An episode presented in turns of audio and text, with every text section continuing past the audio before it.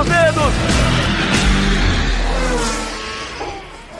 Rafael Lopes. Rondo baixo, amigos do Na Ponta dos Dedos, sejam bem-vindos bem a mais uma edição do nosso podcast, né? A gente está na 33 terceira edição dessa temporada, 62 segunda desde o início do podcast no ano passado, falar numa data muito especial para o automobilismo mundial, para a Fórmula 1, que foi justamente o recorde de vitórias, né? O Hamilton quebrando o recorde de vitórias do Michael Schumacher, né? Ele tinha igualado na corrida no Grande Prêmio de Eiffel em Nürburgring e agora com a vitória no Grande Prêmio de Portugal pela primeira vez no Autódromo Internacional do Algarve, chegou a 92 vitórias, bateu o recorde, se tornou o maior vencedor da história da Fórmula 1, isoladamente, uma marca que acho que a gente que sempre acompanhou a Fórmula 1 nunca achava muito quase impossível de ser batida, né, as 91 vitórias do Michael Schumacher e o Hamilton também podendo chegar ao sétimo título nessa temporada,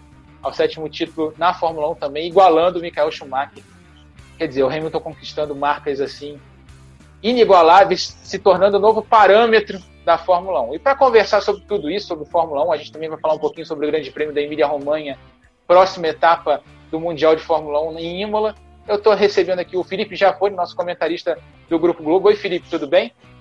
Fala, Rafa, prazer estar com você em mais um podcast aí. Vamos para mais uma. O Serginho não está com a gente hoje, nem o Burt, mas vamos nessa que tem gente nova no pedaço também, né? E nosso convidado especial, ele que estava em loco lá na, eh, no recorde do, do Lewis Hamilton no último domingo, Marcelo Correge, direto de Londres.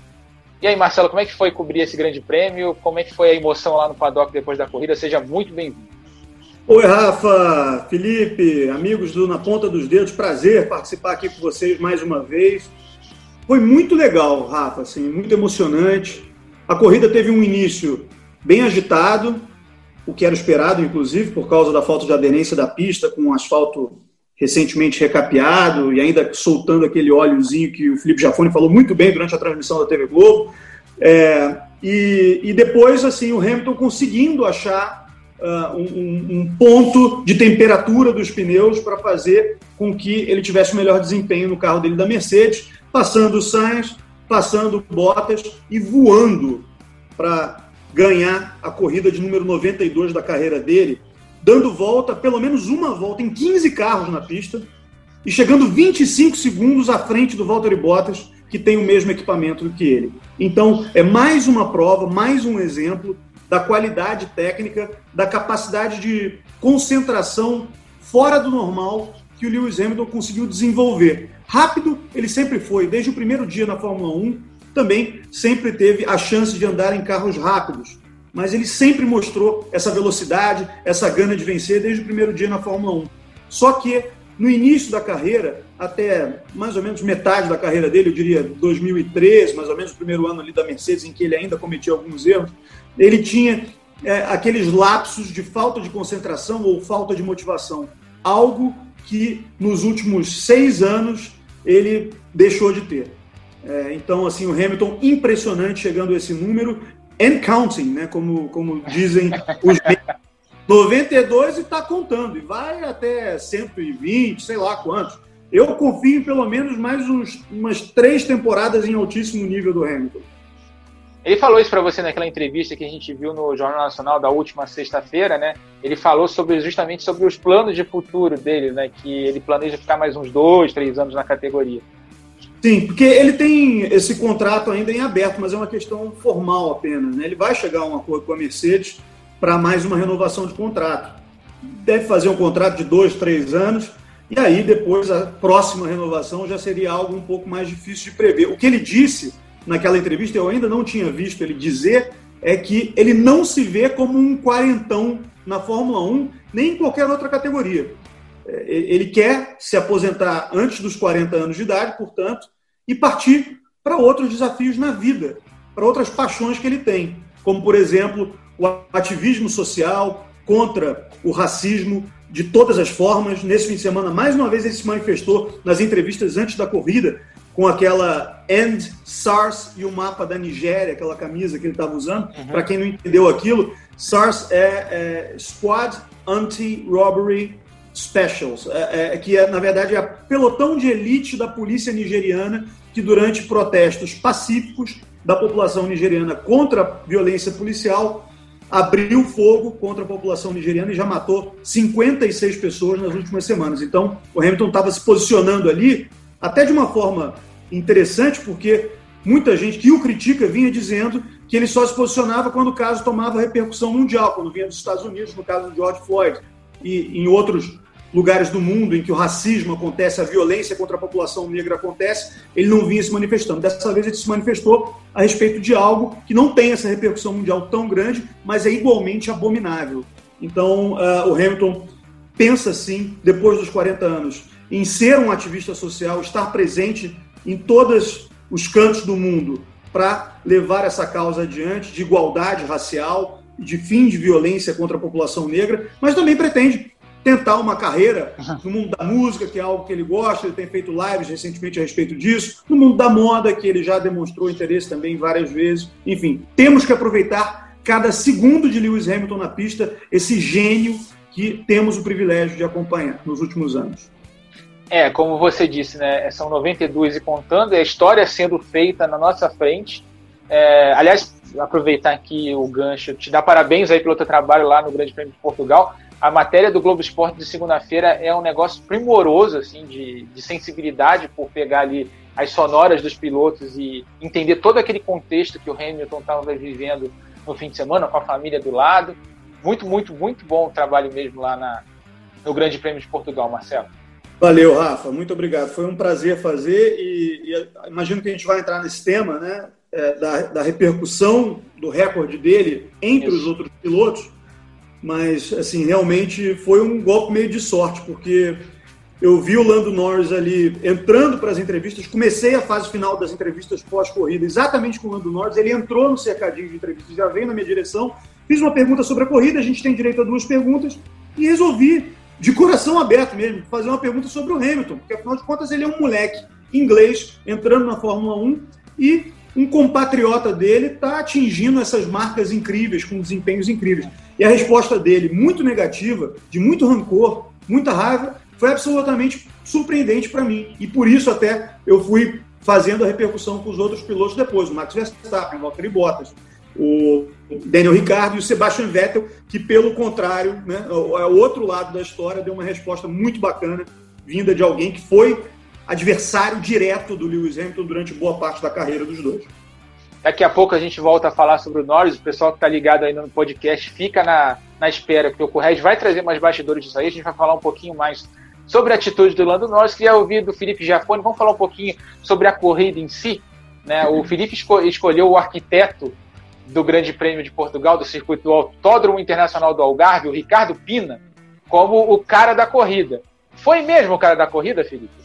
Foi, eu, tô, eu virei fã, não sabia, até você que lembrava o nome, eu sabia que era um português, a informação que eu tinha, uh, como eu, é uma parte que eu gosto muito, eu estou sempre envolvido na, na, parte de engenharia, quando eu andava com o Charlie Whiting, junto com uh, o Luiz Ernesto, que é, o, é, a pessoa que é encarregada, enfim, trabalho com isso também, né, no cartódromo, acabei uhum. colocando o asfalto, mesmo asfalto que tem no cartódromo da Grande Aviana, onde eu trabalho direto, é o mesmo asfalto do autódromo, então eu sei as diferenças e tudo e o quanto difícil, por isso que eu eu até comentei aquilo na transmissão que o Correio falou, porque é uma coisa que eu vivi na pele, né? Não é uma informação que é, é, o pessoal que é mais do meio, que está mais envolvido, sabe como é que funciona. E, e, e, na, e, no passado você vê muitos defeitos. E a curiosidade de tudo é que, quer dizer, eu sabia que era um português, e que ele nunca mais é, ele fez esse é, ele fez esse autódromo e falou que nunca mais porque acho que é tanta encheção de saco que ele falou assim, eu fiz esse aí tá bom é, é, o que é o que é que tá aí e não tinha homologação da FIA precisava de homologação da FIA precisaram fazer algumas algumas adaptações é, né pelo sobe e desce eu particularmente sempre gosto muito dessas pistas que sobe e desce é, né tipo Spa entre outras aí Uh, mas, uh, o que, mas era, um, assim, era um ponto de interrogação antes da corrida. Todo mundo falando, putz, vai ser difícil ultrapassar, o asfalto, esse asfalto liso. O, o que tava, o, o, que eu acho que eles deram sorte é que se realmente chovesse, uh, as informações vai que eu tenho e aquele óleo que o Corrégio falou, que eu comentei lá aquilo lá é, soltava, isso na chuva é um inferno, entendeu? Então eles iam ter uma vida dura ali. Então, num, num asfalto é, vai mais normal, você tem um tempo de cura que depende de lugar para lugar, isso pode levar um mês e meio, pode levar seis anos, e dependendo do asfalto, para curar de uma forma legal, ele vai até um ano. O que eles fazem no GP do Brasil, eles pegam uma máquina de vapor, uma máquina de jato de água fervendo, e eles fazem isso acontecer muito rápido. É, eu então, vi isso aquele... no último recapeamento da, de Interlagos lá, era impressionante. É uma, uma máquina de pressão com água quente, Exatamente. era impressionante de ver. É, exatamente. E aquilo já dá o grip na pista. Então, quer dizer, toda essa fase que, que você passa, que você escorrega por causa do óleo que está saindo, você tira isso. Então, por isso que toda vez que. E essa máquina, às vezes, passa por limpeza. Interlagos já passou, que inclusive bateram o recorde naquele ano. Toda vez que você passa ela, eles tiram a borracha, mas aquela borracha com óleo, que é ruim, porque todo mundo fala, ah, a pista é antiga, tá, ela tá sempre emborrachada. Não vai misturando uma meleca lá, né? De motor que quebra, de resíduos que ficam grudando. Então, mesmo a borracha já não pega de uma forma tão boa. Então, o ideal é de anos em anos, você, é, se o asfalto estiver bom, você passar essa máquina quente para tirar toda essa sujeira né, que fica e ter uma pista de volta como se fosse nova. Então, a expectativa era: esse óleo de repente vai melar, vai ficar estranho. E, e para surpresa né, de, de, de todo mundo, foi um espetáculo, não só pela zona de DRS, que isso é uma coisa que a gente sempre, né, em desenhos de pista, que a gente vai pensar, sempre, quando você tem entrada da reta que antecede uma grande reta, que vem de um hairpin, de, uma, é, né, de uma, uma, curva muito fechada, é complicado, porque o carro da frente acelera e mesmo que você esteja atrás dele, por ser um hairpin muito fechado, a hora que você aponta em linha reta, o carro da frente já abriu dois, três carros, você não vai buscar o cara nunca mais, ele acelera e vai embora. Se é uma curva de 90 graus ou muito rápida, a aderência, né, você perde a pressão aerodinâmica atrás, você não consegue chegar próximo. Então, assim, é uma, tem que ser uma curva meio longa, o próprio, uh, você pega a, a, junção de Interlagos, é uma 90 graus um pouco diferente, é uma curva boa para uma entrada de reta, é uma coisa que ninguém sabe direito, né, assim, é uhum. é difícil acertar. E no caso dele, ele acertou não só nisso, ou seja, o pessoal conseguia entrar na, uh, e fazer a ultrapassagem facilmente. Será, ô Felipe, no... será que não era porque a, a, curva, a curva de, de, era uma curva de raio longo, né, parecida inclusive no desenho no papel com a que era em Barcelona na, no, no início antes da chicane. É, só que essa curva de Portugal do Algarve, ela tinha uma inclinação. Talvez a inclinação tenha ajudado. Pode ser também, mas é, é, ela não pode é uma curva de raio longo que não pode ser muito fechada como um hairpin, mas ela tem que ter não pode ser muito rápida para o carro atrás não sofrer muito com a pressão aerodinâmica que perde atrás dos outros carros. E depois a outra coisa, Rafa, que eu acho que é, quando você tem curva de pé embaixo virando, mas que é fácil pé embaixo, eu acho uhum. que o uhum. carro da frente sente mais e o carro de trás, o vácuo ele é ajudado mais. Isso acontece um pouco no café, é, do, no Brasil, em algumas pistas você vai, parece que cria um arrasto a mais. Isso, até mesmo no kart, a gente de vez em quando, em algumas pistas, situações, a gente sente isso também. Então, é, eu acho que é um conjunto de combinações que foi feliz. Só que não só isso. A gente viu muita briga no meio da pista, lado a lado, né? O pessoal do lado a lado brigando, se respeitando, eu, curva para um lado, depois a curva virava para outro lado e a, a melhor era para quem estava por dentro uma pista que, talvez por pura sorte uh, do português, uh, tem que ser revista, porque. E, e, até vou te dizer mais: até esse lance de ela estar tá escorregando trouxe alguma coisa diferente, né? A temperatura de pneus, a gente falou, para quem acompanhou o Raikkonen saindo lá de trás, dando uma primeira volta espetacular, passando todo mundo, ele tinha um diferencial que, se a gente analisar, ele, tá, ele era um dos poucos pilotos que estava com o pneu macio zero. Uhum. Então é uma outra coisa até. Quando você está lá na frente dos outros pilotos que estavam com macio, o caso do Norris, ou, eles tinham usado já o pneu macio. Então é uma outra coisa técnica que quando você uh, tem um pneu que você já usou, ele já esquentou, ele já cozinhou e aquele pneu ele fica mais duro. Então eu te dar um exemplo que acontecia comigo uh, em provas, vamos por em circuitos ovais da Indy que uh, o pneu ia destruir. Então chegava o fabricante da, da falava assim, um dia antes vocês têm que dar umas voltas para colocar temperatura e cozinhar esse pneu. Aí você é obrigado, eles ficavam em cima a, a fazer isso um dia antes para dar o pneu, né, descansa à noite, esfria, ele endurece a borracha um pouco, ele tem menos performance no começo, só que daí depois ele tem uma vida um pouco mais longa. Então, o que aconteceu com o Raikkonen, também não tirando o mérito dele, porque ele mandou bem pra caramba, independente. Mas ele tinha uma vantagem técnica ali em cima do pneu, assim uhum. como o Norris para cima do Bottas e do Hamilton. Mas tudo isso deixou aquela primeira volta espetacular e, e que daí você pode comentar um pouquinho também, né? Não, foi o início de corrida sensacional ali do, dos dois pilotos da McLaren e do Kimi Raikkonen. A, a largada do Kimi Raikkonen parece videogame você jogando contra todo mundo na, na, na, dificuldade de amador. Ele vai passando como se fosse faca na manteiga, muito fácil. Assim, é, claro, os pneus macios têm é, influência aí, mas também tem a questão do, da habilidade, né? O piloto, o piloto mais experiente da história da Fórmula 1. Mas eu queria ainda falar um pouquinho sobre o autódromo, porque as histórias do, do, do, do Ricardo Pino são legais, né? Ele tem um, um, um escritório de arquitetura em Portimão, né? ele é local, e a ideia da pista era ser uma resposta aos tilcódromos, né? aos autódromos projetados pelo arquiteto alemão Hermann Tilke, que hoje são a referência na Fórmula 1.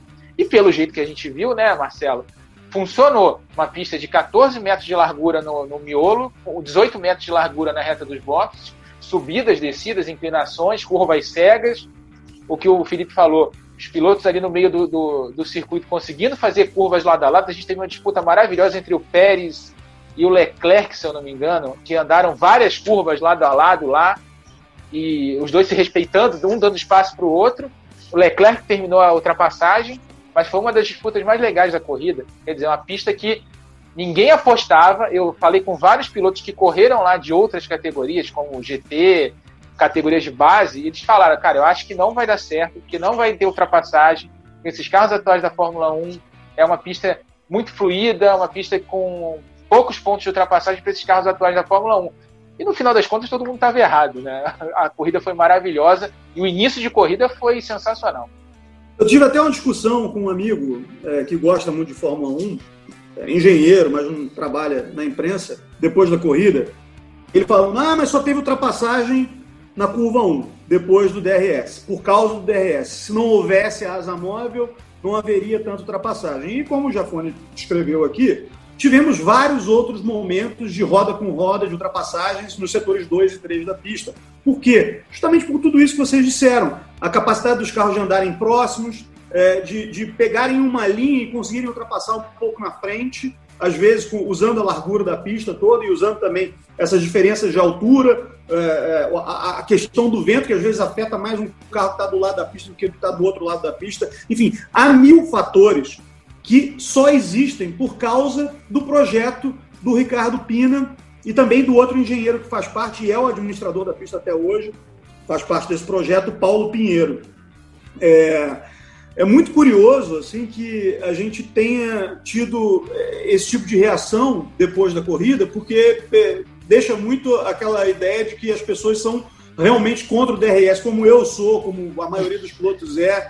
é, é ficou todo mundo muito focado nisso ali, né? No fim da curva 1 ali, e tendo a impressão de que a maioria das ultrapassagens aconteceu ali. Na verdade, a maioria aconteceu, mas isso não significa que todas aconteceram ali e que a competitividade só se dá naquele ponto da pista. Eu, na sexta-feira, no treino livre, durante a transmissão do Sport TV, você vai lembrar disso, Rafa, numa das minhas entradas eu falei sobre é, o, a, o início da volta, o ponto de ativação do DRS Isso. ali na pista. Que é, talvez na, na televisão, com uma câmera mais alta, é, não se tem essa impressão, mas ali atrás do TV Compound, que é onde fica a mídia que tem direito de transmissão das, da, da, da, Fórmula 1, eu conseguia perceber muito bem. A ativação ela se dava antes de uma, uma rampa. Então os pilotos abriam a asa móvel antes de uma rampa.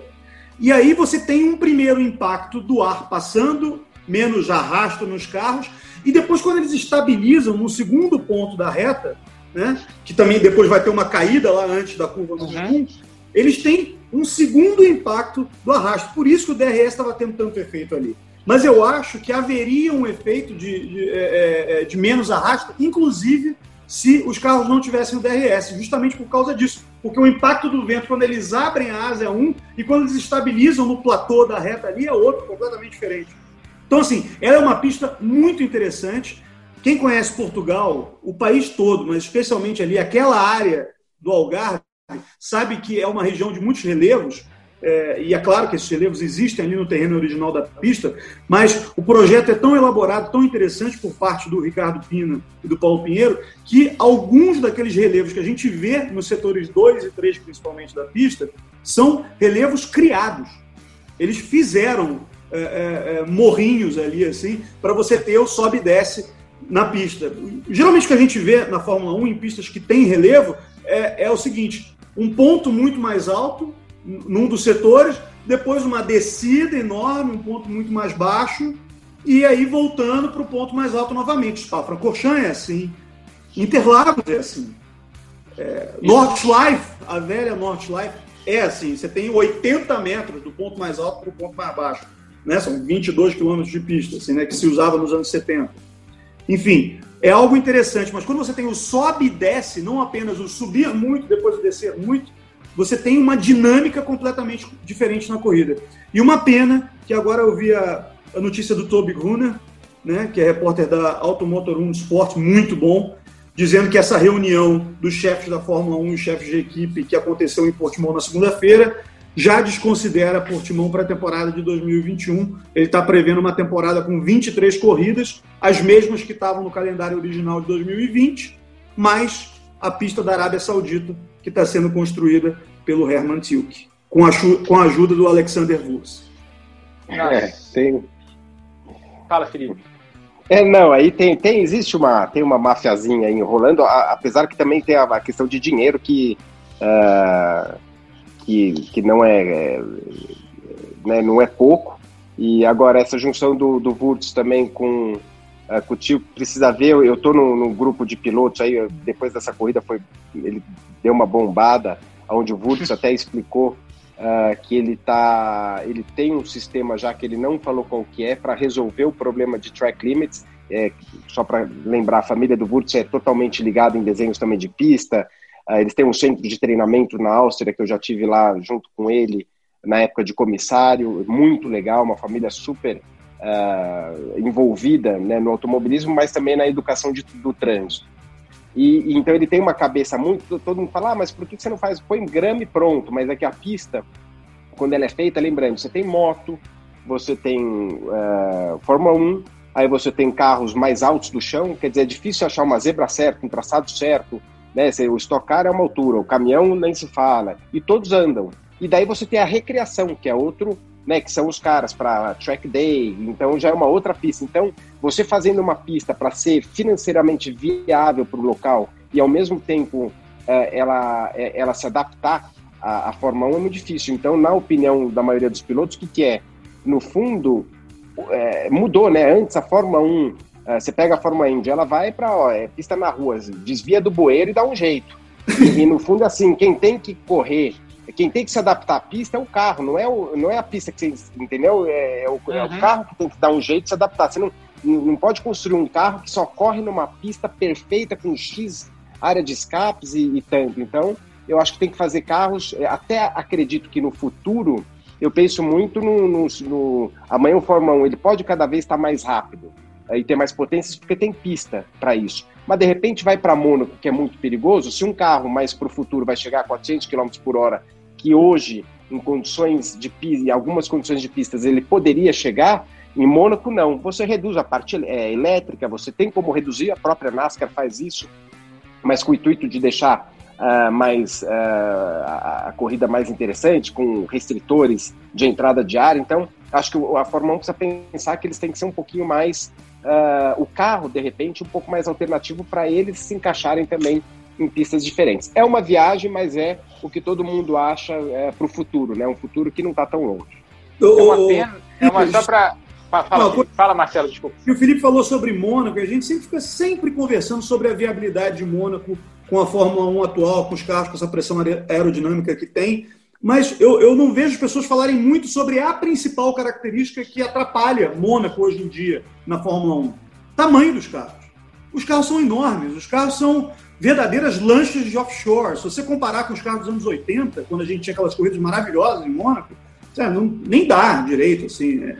Então, eu acho que a Fórmula 1 ela precisa pensar nisso também. Eles já estão num processo de tirar a pressão aerodinâmica dos carros para a evolução a partir de 2022, Mas eles precisam pensar em diminuir um pouco os carros também. O Gordon Murray, recentemente, numa entrevista comigo, falou disso. Né? O regulamento ele precisa ser um pouco mais aberto, menos é, detalhado, para que você tenha um pulo do gato de um projeto para o outro, de um ano para o outro. E os carros precisam ser um pouco menores também, não podem ser essas lanchas enormes que a gente tem hoje em dia. É, quem defende isso também, além do Murray, é justamente o Adrian Newey, né? Que é o grande cara de carros de aerodinâmica. É, exatamente. Ele sempre achava é. alguma novidade ali. É, não, e aquele, é, o, o, primeiro carro do, do Adrian Newey, que fez muito sucesso na Fórmula 1, foi aquela Leighton House no início dos anos, Isso. no final dos anos 80, que era um carro bem pequenininho, bem compacto, muito interessante. Ele já falou sobre o projeto comigo uma vez, que ele pensava exatamente nisso. O conceito principal é, vou fazer um carro aqui em que eu vou aproveitar todos os espaços, fazer ele bem pequenininho. E até a, a, Red Bull, nesse período aí de turbo híbrido, ela sempre tentou fazer um carro um pouco mais compacto, se você for comparar com os outros. Sim. É, ela é o menor carro entre eixos, que tem aquele o rake que a gente fala, que é a diferença da altura da de frente para trás com o maior, é, é, o estilo carro Andrew Newey, né? Que ele sempre, ele que começou com essa história aí. Só que isso tem o um lado bom e o um lado ruim, uh, né, Correge? Porque a partir da hora que você libera muito, a tendência vai ser cada vez mais e mais de a gente ter anos como a gente está tendo com a Mercedes, né? Que desde 2014 ganha tudo. Porque quando o cara acha, como teve a Brown, né? Que entrou lá, achou o pulo do gato. Então, esse lance de achar o pulo do gato é bom, mas é ruim, né? Assim, por isso que eles teriam que criar um jeito que é, o cara tem que criar o pulo de, do gato, mas como se fosse assim, ó, a patente vale um ano, depois você tem que passar isso pro. Porque senão você cria aí 10, você vai criar. Tá pra, daqui a pouco vai ser uma década da Mercedes ganhando corrida. Então, é, aí é logo por isso que depois a gente fala do né? nós. Oi? Tem que virar domínio público, né, Felipe? É, é, mas sei lá, eles têm que pensar. E, e a, lembrando que Ross Brown, a cabeça deles hoje é ao contrário, eles estão brigando dentro da Fórmula 1, que eles querem congelar tudo. Eles queriam fazer o mesmo câmbio, fazer a mesma, né, as mesmas dimensões para o cara ter pouco ajuste, né? Pouca para as corridas serem mais próximas. Quanto o regulamento mais apertado, como é uma tendência mundial, uh, isso aconteceu, né? A Fórmula Indy passou por isso, na época até que eu, eu comecei, não estava guiando nela, mas onde existiam carros novos a cada ano, desenvolvimento a cada ano, isso foi congelando. É, né, é menos custo para todo mundo, a aerodinâmica foi congelando, e isso acaba que se gasta muito menos e, uh, e a corrida fica mais apertada, fica mais junto. Só que daí você é, vai contra os engenheiros, né? porque na cabeça deles a corrida, né, é, eles têm 900 pessoas trabalhando lá, uma RBR, por exemplo, e, e é o que, que vai fazer com esse povo todo, né? Eles precisam justificar. Então, sei lá, é uma briga que cada um pensa de um jeito, é sempre difícil você agradar todo mundo, mas uh, acaba que quanto mais, mais aberto o regulamento, mais custa dinheiro só para encerrar esse tema regulamento, só para a gente passar e falar do Hamilton e do recorde dele, é, gosto desse novo sistema que a FOM trouxe, né, que é a história da, da franquia, como se fossem franquias do esporte americano, é, um regulamento parecido com o do draft dos esportes americanos, o Marcelo conhece muito bem, que é fãzato de basquete, é, que você privilegia as equipes piores. No caso, a partir do depois do primeiro ano que esse regulamento estiver em vigor, a equipe que for a campeã vai ter um tempo limitado de túnel de vento e aí por diante, né? À medida da posição do campeonato, esse tempo vai aumentando em ordem inversamente proporcional. Isso aí pode é justamente uma tentativa de criar o equilíbrio. Os carros de 2022, né, que era pra ser, eram para ser os de 21, mas por causa da pandemia foram adiados por um ano, vão ter efeito solo, menos, de, menos dependência de aerodinâmica, e se eu não me engano, tem que dar uma olhada direitinho no regulamento, eles são menores do que os desse ano. Os desse ano são, como disse o Marcelo, são verdadeiras lanchas, né? Mas eu gosto dessa, dessa, dessa tentativa aí. A única coisa que desse regulamento novo que eu fico um pouco é, receoso é a questão justamente do sistema de franquias. A, a, a Liberty e a FOM fizeram, limitaram em 10 franquias a Fórmula 1, então são 10 equipes que vão estar sempre na Fórmula 1, e para você ter uma nova franquia, tem que ter a concordância de todas as outras, e um investimento inicial de 200 milhões de dólares. Então, você meio que limita isso. Você não vai ter equipe nova querendo entrar. Você, ou você compra a estrutura de uma já existente, porque para abrir uma franquia nova pagando 200 milhões de cara, é realmente um negócio muito fora do, da é. realidade. Mas aí você vai ser um teto de custo também, né, Rafa? Que até então não existia. O teto de Isso. gasto é algo que incentiva. Você vai pagar uma grana para entrar, para aumentar o bolo. A Liberty é óbvio que é um, que é um lucro, uhum. né? Está conseguindo ter nos últimos tempos, muito por causa da pandemia também. Mas, como você tem o, o, o, teto de gasto, que, é, se eu não me engano, é 170 milhões de dólares, isso, isso. É, quando, quando entrar, você vai ter o primeiro ano de uma equipe que quiser entrar na Fórmula 1 vai ser 370 milhões de dólares, que é menos do que, bem menos do que a Ferrari, a Red Bull e a Mercedes, a Mercedes. na temporada hoje em dia. É, e até onde eu sei, essa, essa grana até é, é, é um jeito de facilitar que o, as equipes uh, assinassem um acordo, né? Porque uh, eles protegem quem está lá dentro. Falam, tá bem, a gente assina por X anos, vocês estão protegidos. E se alguém entrar uh, ah, para uma vai 21 primeira equipe, isso acaba sendo ruim porque tira os direitos, né? Essa grana que é repartida vai repartir por não 10 equipes e por 11. Então o que eles pensam? Se entrar alguém novo, é 200 milhões, é 20 milhões, é, são 20 milhões para cada uma. Então você, isso aí é para é falar, ó, a gente libera a entrada de mais uma, porém uh, eles têm que pagar um, um, um algo a mais para as equipes. Só que uh, o, isso provavelmente não vai acontecer. O que acontecer é que o passe da equipe vai valorizar muito, é o que vocês falaram. Alguém querendo entrar, provavelmente eles vão querer comprar quem está mais ferrado de grana lá e que é, que é melhor, entendeu? E para as outras equipes também é melhor, porque não vai ter que rachar o bolo, que a parte de televisão, que é onde sai o maior dinheiro, os direitos de televisão, uh, racha o bolo pelas mesmas 10 equipes, né? E a última mudança de regulamento que eles estão planejando é justamente questão de motores. Né? Teve uma reunião antes da corrida de Portugal em que foi discutido justamente o que fazer com os motores a partir de 2022.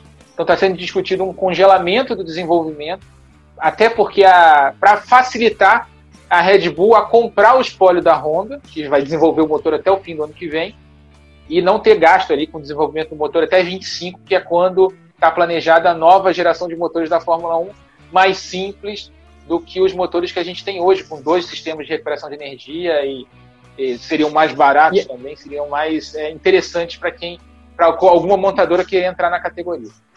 Que provavelmente, né, Rafa, só para aproveitar isso aí, o pessoal que está do podcast é mais viciado em Fórmula 1, é, para quem, é, quem assumiria essa bucha, né, é, que é uma bucha, vai, a, a RBR não faz motor, né, eles, fazem, eles têm uma fábrica. Então, tem alguns nomes que eles estão entrando, então que eles podem cair para uma Mugen, por exemplo, que já foi da Fórmula 1 no passado e, já, e poderia, é uma empresa independente, que já foi na, na, na época dos anos 90. Tem uma própria Cosworth, que também. Então, não é que a RBR é, assumiria essa parte, provavelmente eles fariam uma Isso. parceria né, com alguém uh, da própria, a Ilmor foi da Mercedes, eu mesmo já andei com os motores na época dos Estados Unidos, eles já prestaram serviço tanto para a Honda, se eu não me engano hoje estão com os motores da Chevrolet, e tem a própria AVL, que é fabricante de dinamômetros espetaculares da parte eletrônica, que são os melhores no mundo, uhum. que, e que são de lá também, austríaco, que pode estar ajudando. E o que me deixa curioso é o Andy Cowell, falei o nome dele, é, é, certo? Não, Andy Cowell, que é aquele Andy engenheiro, é, é, que é o um engenheiro, vamos pensar, vamos ligar a, a, os negócios aí, né? Esse cara é o cara que construiu o motor da Mercedes, é o cara que tem uma tradição enorme. Ele pediu as contas, ninguém entendeu, né? Ele saiu no começo do ano, ele saiu. E falou que queria tirar um, tem, uns, um ano, uns anos sabáticos. Será que já não está alinhado com uma RBR para ele cair para dentro, né? Porque assim, a RBR não falou com. A Mercedes já falou que não fornece motor, que não, não tem como. A Ferrari não foi procurada por a RBR. E a Renault tem uma briga enorme, não foi procurada, e já falaram que se procurar agora também já não dá mais tempo. Então, quer dizer, é, eles estão. Eles têm. O Helmut Marko, com certeza, lá tem uma, um, um, coelhinho na cartola, ele está tentando juntar o quebra-cabeça. Eles viveram algo parecido né, em 2016, quando vinham daquela crise com os motores Renault, cortaram o contrato de fornecimento da Renault e de desenvolvimento, pegaram a base do motor Renault e fizeram um rebrand e chamaram de Tag Heuer. Tanto que se a gente pegar. É, era um Exato. Tag Heuer é, Renault Red Bull. Assim, a gente chamava o motor de Tag Heuer, mas na verdade era a base do motor Renault desenvolvido naquela temporada de 2016. Volta e meia, a RBR se vê nesse problema aí pelo fato de não ser uma construtora de motores assim, e brigar de, é, de igual para igual com as construtoras que estão na Fórmula 1. Então vamos falar agora do Hamilton, né? 92 vitórias, 97 poles. É o, é o maior da história, Marcelo Correia? Em relação aos números, a gente não tem o que dizer. É, o melhor da história, Rafa, em qualquer esporte. Não, ma maior e melhor, tem essa diferença. Sempre fala, é, isso é bom. O maior da história, certamente ele é. Né? O melhor da história sempre vai depender de uma análise de contexto do período em que eles corriam, e, enfim. E é sempre muito difícil de estabelecer quem é o melhor da história. Mas o Hamilton está nessa briga e ele vai estar presente para sempre nessa discussão. Como o Bono disse para ele no rádio depois da corrida, você está reescrevendo os livros de história da Fórmula 1 Lewis, né, o Bono engenheiro dele. É, porque ele vai estar sempre nessa discussão. Quando eu eu costumo fazer essa pergunta para todo mundo grande que eu tenho a chance de entrevistar na Fórmula 1, essas pessoas muito importantes, ou grandes pilotos do passado, mas principalmente grandes nomes da estrutura interna da Fórmula 1. É, o Herbie Blash, por exemplo, né, que foi trabalhou com o Charlie White durante muito tempo, foi o chefe de equipe da Brabham. O Gordon Murray, que é um provavelmente o projetista mais bem sucedido da história, porque fez o carro que até hoje é o melhor carro da história da Fórmula 1, o MP4/4, que tem 15 vitórias de 16 corridas em 88, fez também os carros campeões mundiais da Brabham. É, eu sempre pergunto isso para eles, assim, e para outros caras, o Adrian Newey, esses caras todos ali das internas, chefes de equipe, Ron Dennis e tal. E o que eu costumo ouvir deles todos é, é, é tende a, a, a, ser a mesma coisa. Que o melhor de todos os tempos é o Jim Clark, que conseguia entrar em qualquer carro e ganhar com qualquer carro. Fosse turismo, fosse Fórmula 1, fosse Indianápolis, trator, onde ele entrava, ele ganhava. É, é, e aí eles sempre ponderam. Os mais inteligentes foram o Nelson, o Nick Lauda, os que, os que eram mais rounded, assim, né, que sabiam fazer tudo e eram muito rápidos também e muito estratégicos e o mais veloz numa volta simples, o Ayrton Senna. Né? Larga o carro na mão, não conhece direito o carro, anda aí uma volta, chega ao limite do carro numa volta, ele conseguia fazer. Então, assim, tem sempre esse aspecto do melhor. E eu acho que o Hamilton vai entrar em vários desses aspectos, né? como possível melhor, porque ele tem os números, como o Schumacher tinha, e o Schumacher era muito bom em tudo isso também, e sempre é citado. Ele tem essa coisa da volta simples, da velocidade pura numa volta simples, que é impressionante. Quantas vezes na carreira do Hamilton ele achou essas poles no último segundo, no momento de maior pressão, como foi agora em Portugal, como já foi desde uhum. os tempos de McLaren. É, enfim, ele vai entrar em várias dessas discussões, mas assim, o melhor vai ser sempre algo muito subjetivo e dependendo muito do parâmetro que você está usando. Mas, como brilhantemente disse Cleber Machado no fim da corrida, Lewis Hamilton é um novo parâmetro da Fórmula 1 e também é o, é meio que o mote do seu texto, né, Ficou brilhante é, logo depois da corrida. Lewis Hamilton é um novo parâmetro da Fórmula 1 e teremos que incluí-lo em todas essas discussões, independentemente do critério que a gente está usando para avaliar os pilotos da história da categoria. Então eu não vou te, não vou te deixar numa saia justa, não vou te perguntar qual é o teu melhor. Que eu acho que eu sei a resposta, mas. É, se você quiser falar, você fala. O meu, o meu melhor é o Nelson Piquet, tem muito de coração. eu tenho sempre uma justificativa, uma justificativa técnica para isso. Que o Piquet é o piloto que foi campeão mundial duas vezes com um carro que não era o melhor. Em 83, eu diria que era o terceiro melhor carro da, da pista, assim, né? Na época. Era um carro dificílimo de dirigir, e isso é algo que acontece muito pouco na história da Fórmula 1. Se for pegar desde 1950 até 2020, campeões mundiais que não estavam dentro do melhor carro são raríssimos. E o Nelson conseguiu fazer isso e ele tinha todos esses outros aspectos também. Ele era muito rápido em volta simples, ele era extremamente estratégico, envolvido com a equipe, ajudava a desenvolver o carro, que é algo que todo mundo sempre diz. Mas, é, eu, eu, mas aí é o meu, é a minha opinião subjetiva. É, e eu é admiro todos esses outros campeões. Admiro muito todas as características deles e tenho uma, uma, uma verdadeira. Eu venero o Lewis Hamilton, assim, pelo que ele é capaz de fazer dia após dia, elevar o limite dele. Eu acho algo assim que é um privilégio muito grande, inclusive da minha carreira como jornalista, ter acompanhado tantas corridas e tantas vitórias do Hamilton e ter entrevistado o Hamilton tantas vezes e ver essa evolução dele como piloto e como pessoa. Eu vou botar o Felipe na fogueira, mas deixa eu falar antes o meu aqui. É, eu, eu falo, eu digo a mesma coisa que o Marcelo. O Hamilton é aquele cara, e agora comentando essas, esses treinos no Sport TV, que sempre consegue tirar alguma coisa quando você não espera. Essa última volta do Grande Prêmio de Portugal, do treino classificatório lá, que ele fez a pole position, na segunda volta do pneu médio, porque ele foi o cara que, na primeira volta, na primeira tentativa, teve a sensibilidade de que o, o tempo não ia vir na primeira volta. Botou mais gasolina, foi para a pista, apostou na segunda volta com pneu mais aquecido, com pneu em melhores condições e fez um tempo absurdo ali, um temporal, pole position, com méritos, uma volta absurda de você ver na câmera on-board o, o, o, trabalho dele ali dentro do carro. É, eu gosto muito do Hamilton. Acho que dá para você apreciar o passado e o futuro e o presente da mesma forma. Você não precisa é, desvalorizar o passado ou desvalorizar o presente ou falar que no futuro vai ser mais fácil para poder é, enaltecer quem você gosta.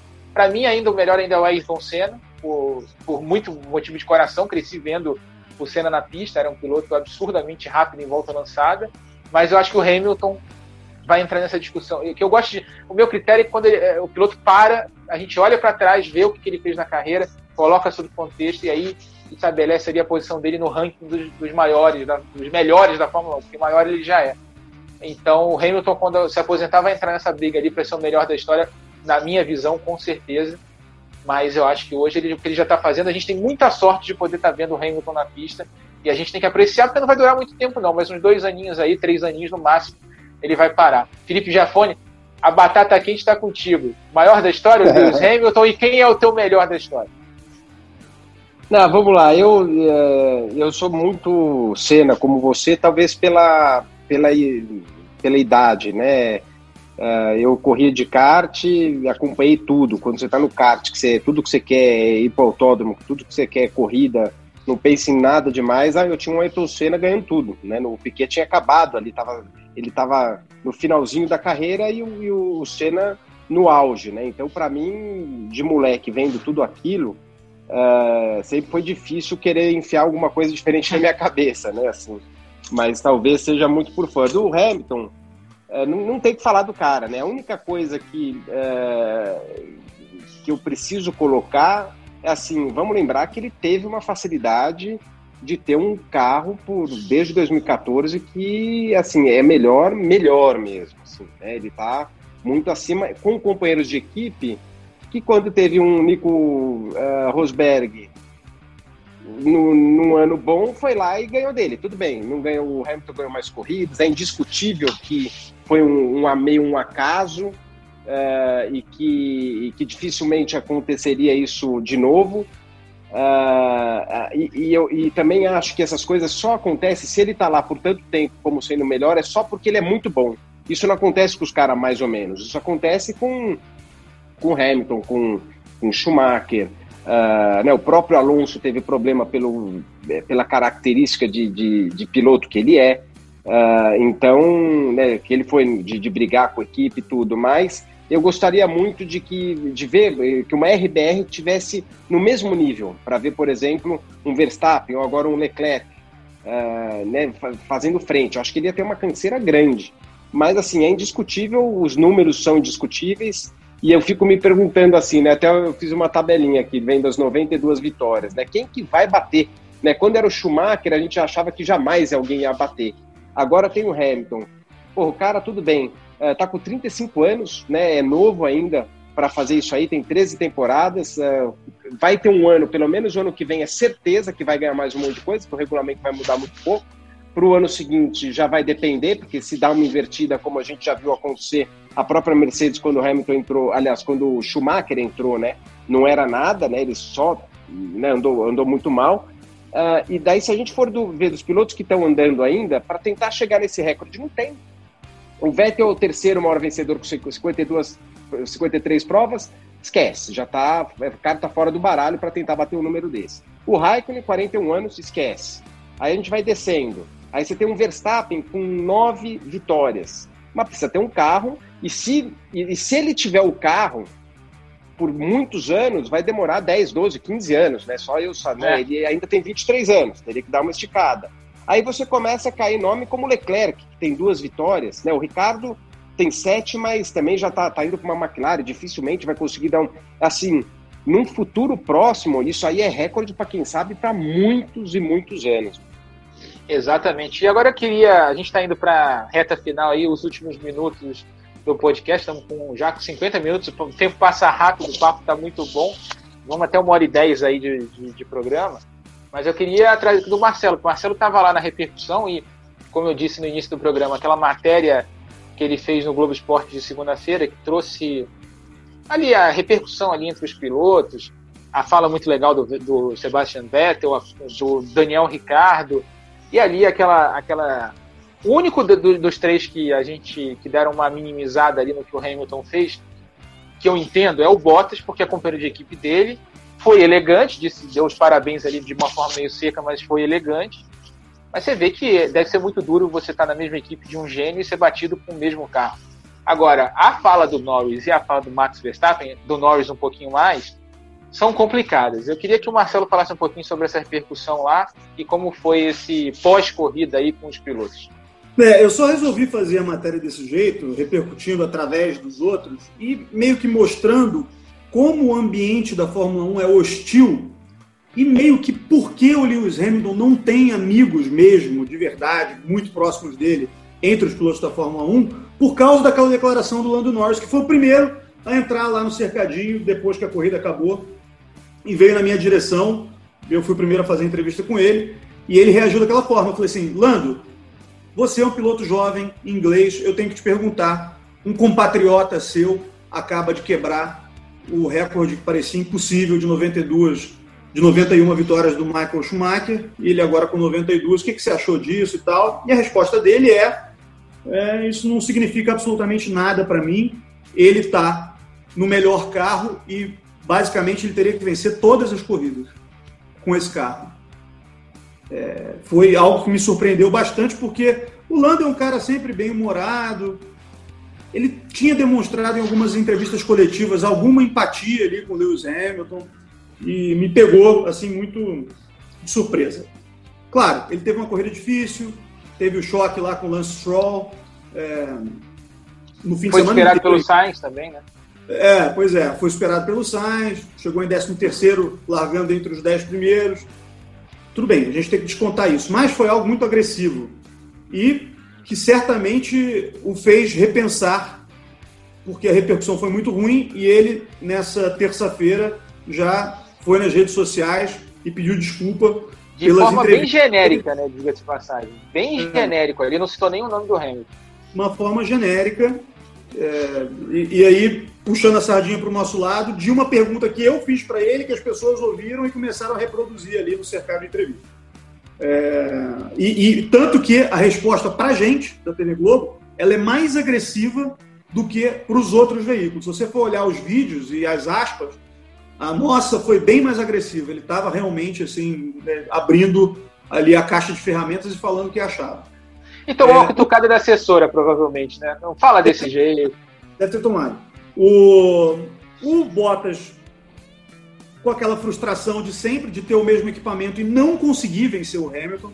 E o Bottas é um piloto rápido, mas aquele diferencial de na hora em que precisa entregar o desempenho com condições adversas e variáveis dentro de uma corrida, ele não consegue entregar, ele não consegue bater o Hamilton. Isso demonstra o quão bom o Hamilton é. Nessa semana, até na entrevista, coletiva, na entrevista exclusiva que a gente fez com o Hamilton, eu perguntei a respeito de companheiros de equipe e tal, dei uma cutucada a respeito do Nico Rosberg, do título de 2016, se ele não sentia falta do Nico, porque a gente sabe que o Hamilton gosta de uma boa briga. E ele falou que não, é, e ele falou que o, o, com todas as palavras que o Nico jogou sujo em 2016 dentro da equipe, é, e que o melhor companheiro de equipe dele era o Bottas e que as pessoas não davam crédito suficiente para o Bottas porque ele é um cara muito rápido e faz o nível dele, Hamilton, subir bastante a cada fim de semana. Então teve isso também nessa semana. Foi uma semana bem agitada nesse sentido. Naquela entrevista pós-corrida, então falamos com o Bottas, que estava ali muito frustrado e tal. Outro que foi crítico com o Hamilton foi o Verstappen, mas de uma forma mais amena do que. É, ele, te, ele deu uma declaração no, na entrevista dos três primeiros, aquela obrigatória lá, que ele está do lado do Hamilton, elogiando, falando e tal. E até eu brinquei isso no Twitter, você deve ter visto ontem, que na, na segunda-feira, a gente está gravando esse programa na terça. É, falei assim, ah, quando ele foi falar com, com, a imprensa internacional, ele vestiu o personagem novamente, aquele personagem do Max Verstappen, polêmico, por aí vai. Sim, é, ele, ele disse ele disse basicamente que o Hamilton teve sorte na carreira por estar sempre num carro bom. Mas assim, o meu contraponto a isso é o seguinte: quais campeões mundiais da Fórmula 1 não estiveram no melhor carro? A diferença é que o Hamilton teve por um período de tempo muito longo, mas também a gente precisa ponderar que ele ajudou a desenvolver esse carro, é, ajudou a fazer o carro ser desse jeito. Né? Ele participa ativamente do processo de desenvolvimento do carro, com os feedbacks que ele dá, com as opiniões, enfim. O próprio Verstappen, na RBR, né, falando sobre como se ajuda a construir um carro, o, piloto, uhum. ele tem um carro feito à, à imagem e semelhança dele como piloto. Tanto que o Albon não consegue andar no carro, o Gasly não conseguia andar no carro. Tudo bem, não são pilotos do mesmo nível técnico dele, mas não são tão ruins assim a ponto de tomarem uma volta na corrida, como o Albon quase tomou, enfim e como o Gasly tomava sempre, perdia, ficava muito atrás sempre. É, e aí, a parte boa dessa repercussão, quem falou bem? O Vettel, né, cara? Que foi muito legal ouvir o Vettel falar aqui. Eu liguei, abre aspas, Sebastian Vettel. Eu mandei mensagem para o Lewis antes da corrida e falei: vai lá e pega de número 92. E eu estou muito feliz com ele, apesar de ter ciúme de tudo isso que está acontecendo com ele. Eu achava que eu poderia estar tá vivendo isso, tal. Não sou eu é o Lewis Hamilton, que foi adversário do Vettel durante boa parte da carreira dos dois. Eles são contemporâneos completamente, assim, né? É, e, e, o Ricardo, como sempre, um cara excepcional que, que destacou toda a qualidade do Hamilton. É que é, o que ele faz com o carro é muito, muito, muito, muito impressionante. Não é apenas o carro que é muito melhor, é ele consegue se manter num nível muito alto durante muito tempo sem perder a concentração, mesmo estando num carro bom. E aí ele fala: quem é que vai parar o Hamilton? Né? Quem é que vai parar esse cara? A gente precisa parar esse cara em algum momento. Mas falou, falou brincando, assim, né? Então, assim, tem toda a questão da rivalidade, da competitividade. Eu já trabalhei em várias modalidades esportivas e não existe nenhum ambiente tão hostil e de tanta pressão em cima dos esportistas quanto a Fórmula 1. Então, é, é preciso também expor isso para que as pessoas não levem nada a ferro e fogo, assim, né? Bom, para a gente ir para a reta final aqui, então já o, o nosso Bruno que está gravando aqui o podcast com a gente da equipe técnica está já cobrando aqui o horário. A gente vai tem mais duas coisas relevantes que eu queria tocar nesse assunto. A gente vai falar um pouquinho sobre o Marcelo que está morando na Inglaterra, ele vê mais ou menos como é que funciona a repercussão do Hamilton dentro do país e queria que ele falasse um pouco disso. E daqui a pouco a gente fala dos palpites aí do Grande Prêmio da Emília-Romanha em San Marino, é, em San Marino não, em Imola, né, que foi Grande Prêmio de San Marino por anos e esse ano vai ser o Grande Prêmio da Emília-Romanha. Queria que você falasse um pouquinho sobre isso. Aí o Hamilton na Inglaterra, questão ele não ele não tem nem o perto do reconhecimento que ele teria se ele fosse um piloto de outra nacionalidade em outro país, né? A gente pega é, o exemplo é... do Brasil, por exemplo. Se o Hamilton fosse brasileiro, ele era Deus hoje. Eu fiz essa pergunta para ele na entrevista exclusiva de quinta-feira passada, é, antes da corrida em Portugal. Lewis, se você tivesse nascido brasileiro, provavelmente teríamos uma estátua sua em São Paulo, no Rio, ou em qualquer outro lugar do Brasil, no centro da cidade. Só que vivendo na Inglaterra, eu tenho a impressão de que as pessoas não reconhecem o suficiente tudo que você faz pelo país. Você concorda com isso? A resposta estará em breve numa reportagem no Jornal Nacional. ela, ela, ela esbarra muito é, em algo que o Lord Hayne, que é, como o, o, o, prefixo diz, um lord da Câmara dos Lords, a mais alta do governo britânico, falou nessa semana, em, na qual estamos gravando o podcast.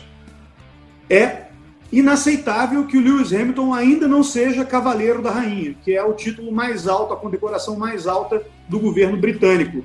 Quando outras pessoas ligadas ao automobilismo aqui já são há um tempo. E aí eu vou fazer a lista do automobilismo.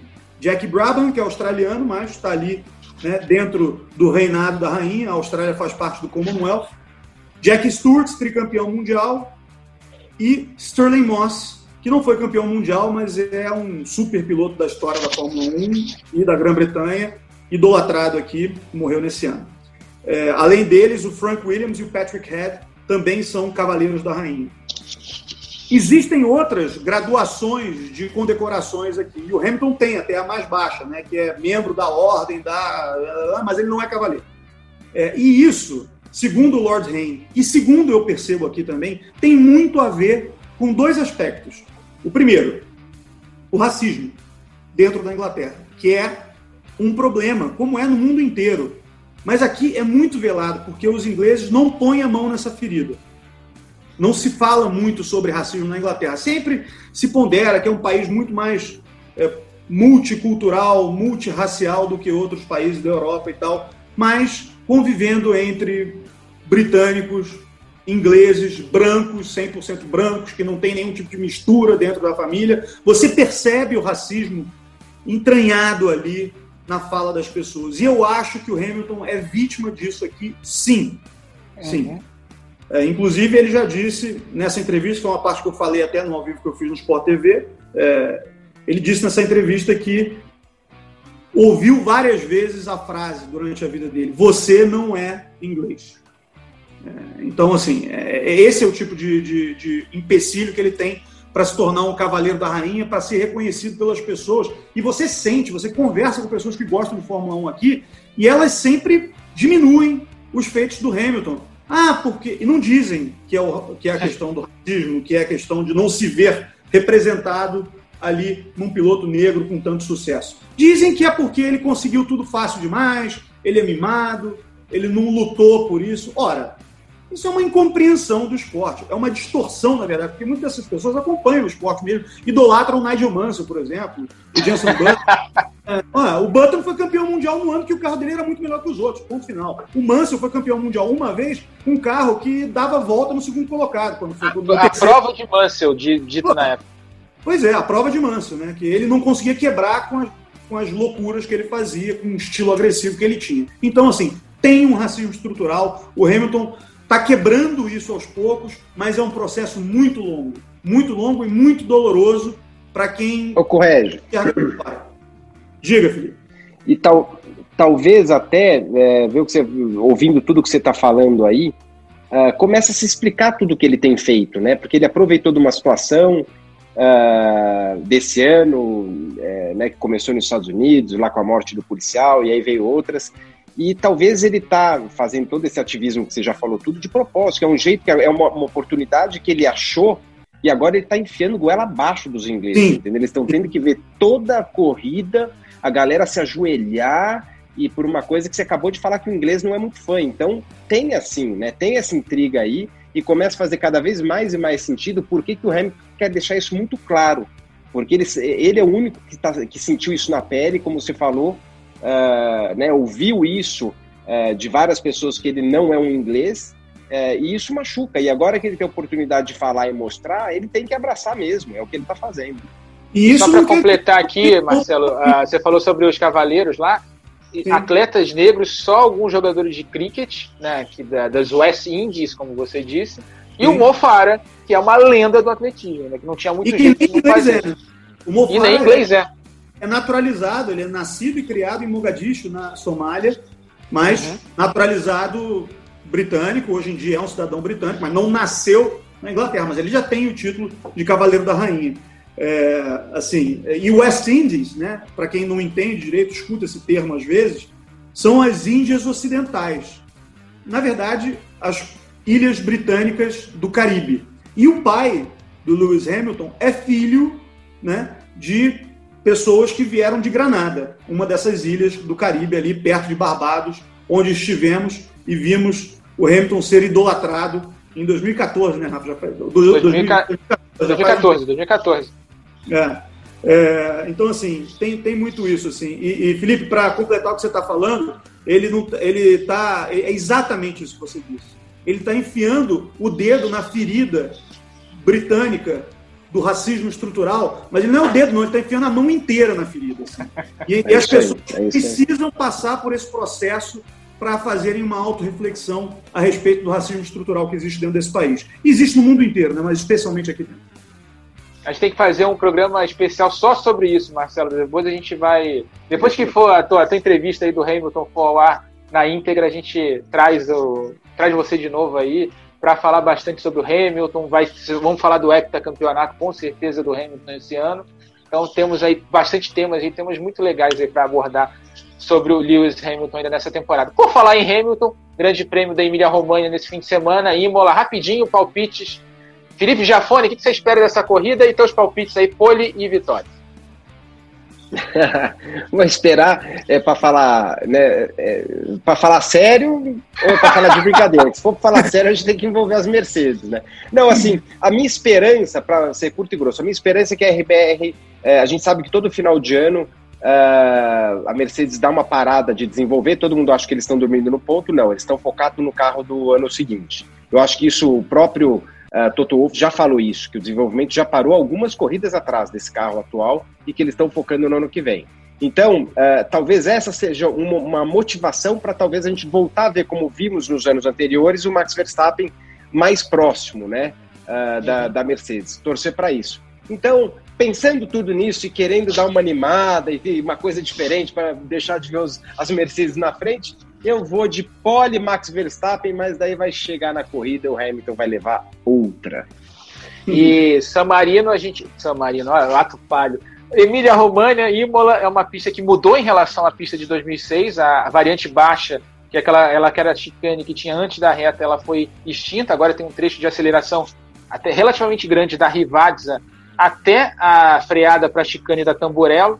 Então mudou um pouquinho a pista. Os tempos que a gente tinha como referência não são mais referência, mas a gente, eles adotaram esse trecho maior e vai ser a única zona de DRS da corrida, vai ser justamente esse trecho entre a Rivadza e a chicane da Tamburello que passa pela reta dos boxes. Marcelo Correia, o que você espera da corrida e o teu palpite aí, pole e vitória?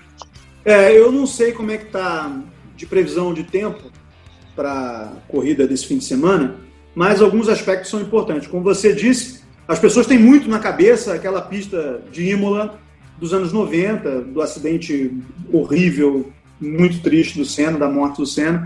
Mas ela mudou muito desde então. Depois de 94 já teve a introdução daquela chicane antes da tamburela, que tira bastante a velocidade imposta ali na, na, na curva. Uh, mas ela ainda tem uma característica que era interessante de outros tempos. São áreas de escape muito pequenas. Eu tive lá recentemente para fazer uma homenagem que o Cobra, artista brasileiro, fez ao Senna a pedido da pista de Imola. Agora tem um mural do Senna lindíssimo, pintado assim no prédio. Certamente esse mural vai ser mostrado insistentemente nesse fim de semana de corrida. É, é, e aí eu reparei, né, dando voltas na pista, andando ali na pista, que é, a gente tem um asfalto muito liso ali, é, muito liso mesmo, um pouco emborrachado, e as áreas de escape ainda não são é, é, tão generosas como costumam ser nas pistas de Fórmula 1 mais modernas. Isso indica uma possibilidade de termos saídas de pista sem aquelas áreas com cimento em que o cara pode só dar a volta e, e voltar para a pista, né, passando por cima de grama, e se for com chuva, com asfalto liso, é, é provável que a gente tenha uma corrida mais emocionante nesse sentido. Tendo dito isso, eu afirmo, Pole Hamilton, Vitória Hamilton vai ser a 93. Porque ele nunca correu lá pela Fórmula 1, né? A corrida saiu da Fórmula 1 em 2006 ele começou em 2007. Eu acho que ele correu pela GP2 em Correu, correu lá, sim. Em GP2. Mas vai ser legal ver o Hamilton vencer numa pista que é de lembranças tristes, mas marcante para a história do ídolo dele, o Ayrton Senna. Só para a gente encerrar, para o meu dar o meu palpite rapidinho aqui, a corrida promete ser um Mugello Reloaded, né? mais uma vez, áreas de escape pequenas, curvas desafiadoras ali, tem várias curvas desafiadoras ainda em Imola. Tem tudo para ser uma corrida como a gente viu em Mugello, né? Qualquer errinho é um abraço, fim de corrida, fim de treino, bandeira vermelha às vezes. Quer dizer, vai ser uma daquelas corridas legais aí para você ver, no, que você que não está acostumado com esses circuitos mais antigos, ver como uma caixa de brita às vezes faz falta na Fórmula 1 atual. Eu vou de polibotas Vitória Hamilton. Pronto, e sem pra... treino livre, né, Rafa? E sem treino livre, vai ser. E meio... sem treino livre, exatamente. É. E é, até aproveitando. Que... Fala, Felipe, desculpa. É, não, é um, é um grande diferencial, né? Uh, é, o que o Correge falou agora, você não ter a sexta-feira e chegar é, direto para o dia que você vai fazer o treino e classificação. Eu lembro que nos Estados Unidos eu passei por isso na Fórmula Indy, quando ela começou a ter o primeiro evento, que foi de dois dias, eu estava presente. Uhum. Uh, e é muito estranho. Você fica meio perdido a primeira vez, que você não sabe se você faz o acerto para tomada, acerto para corrida, você tem um treino só e a classificação. Então, isso aí uh, vai ser um treino bem agitado esse de sábado de manhã, onde eles vão usar provavelmente a parte, a primeira parte, eles já vão sair de cara para dar volta, sequências de volta longa e rapidamente ter que trocar o carro uh, para a condição de classificação. Isso tudo, um monte de gente que não conhece o traçado, né? Que, que, que não andou, que os carros não têm. Então, assim, promete bastante é, e, e, isso vai ser um diferencial grande, principalmente que a classificação tá logo ali. Saiu no sábado, deu uma panca, como vocês falaram que é fácil, acabou. Acabou, se bobear nem classifica. E para encerrar, o serviço aí do fim de semana, treino livre no sábado, 6 horas da manhã, uma hora e meia de treino, não é uma hora só, são uma hora e meia de treino é, de, no Sport TV 2, depois às 9 e meia da manhã, com o início do, do, do, treino às 10, a classificação também no Sport TV 2. No domingo, 9 e 10 da manhã, horário diferente, um pouquinho mais cedo. Grande prêmio da Emília Romanha, em Imola, com narração do Kleber Machado, comentários do Felipe Jafone, do Luciano Burt e reportagens da Mariana Becker. Tá aí o serviço do fim de semana. Felipe, obrigado pela participação mais uma vez. Um programa mais longo do que o normal, mas que valeu a pena falando sobre temas muito importantes. Valeu, Rafa. Obrigado, obrigado de novo. Corrégio, espetacular essas, esses bastidores, essa outra parte aí que a gente fala muito pouco e, e que na verdade conta muito. Também é muito, muito legal esse lado. Obrigadão aí, um abraço para vocês. Marcelo Correge, obrigado mais uma vez aí pela participação. Sabe que eu sou teu fã, né? Então Obrigado aí e seja bem-vindo mais vezes para vir participar aqui do Na Ponta dos Dedos. Um prazer participar contigo, Rafa, com o Felipe. Sou fã de vocês também. Felipe tem uma didática assim que poucas vezes eu vi em comentários do automobilismo. Sempre uma aula ouvir o Felipe falando. Muito legal. Me, me chamem que eu estarei aqui presente sempre para me divertir com essa resenha. Só estava faltando os petiscos aqui na mesa, aquela semana. É trabalho. Valeu, Marcelo. Valeu. E esse podcast tem a edição do Bruno Mesquita e do Maurício Mota, a coordenação do Rafael Barros e a gerência do André Amaral. O Sérgio Maurício não teve nessa, na semana que vem ele volta e a gente se encontra para mais um Na Ponta dos Dedos. Velocidade nos canais Globo é emoção na pista. Na ponta dos dedos! Yeah.